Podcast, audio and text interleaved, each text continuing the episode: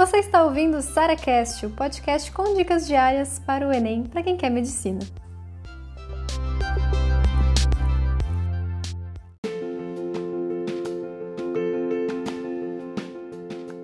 Como se organizar para estudar alemão ou qualquer outro idioma também?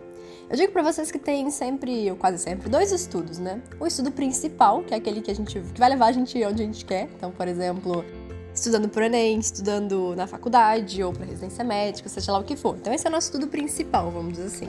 E tem os estudos secundários, que também são importantes, também vão abrir muitas portas, mas de fato, ninguém vai parar a vida, muitas vezes, para estudar alemão, para estudar o idioma.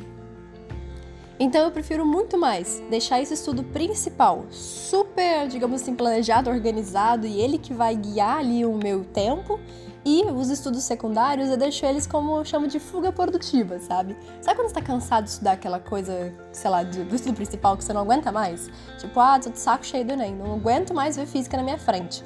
E aí fica um estudo que também é produtivo, você também tá com vontade de estudar, só que não tem aquela pressão toda. Você não tem aquele milhões de metas para cumprir, você não tem aquele milhões de coisas para fazer.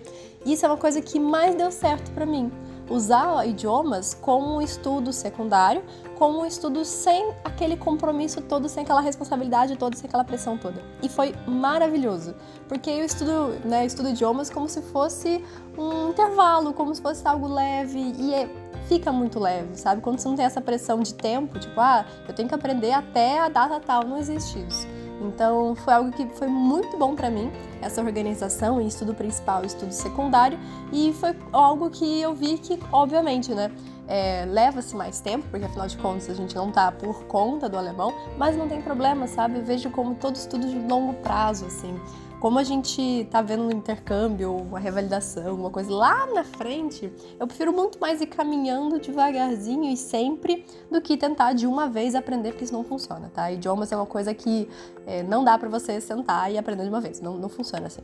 Então é aquele contato o tempo todo, assim, diariamente, ao longo de bastante tempo com a língua, que aí você vai com certeza ter um domínio muito melhor do que de fato vou parar aqui nas férias para estudar. Isso não funciona.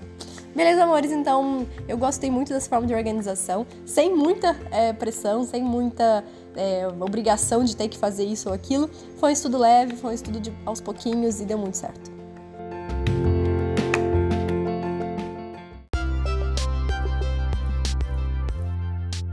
Você ouviu mais um SaraCast, o podcast com dicas diárias para o Enem.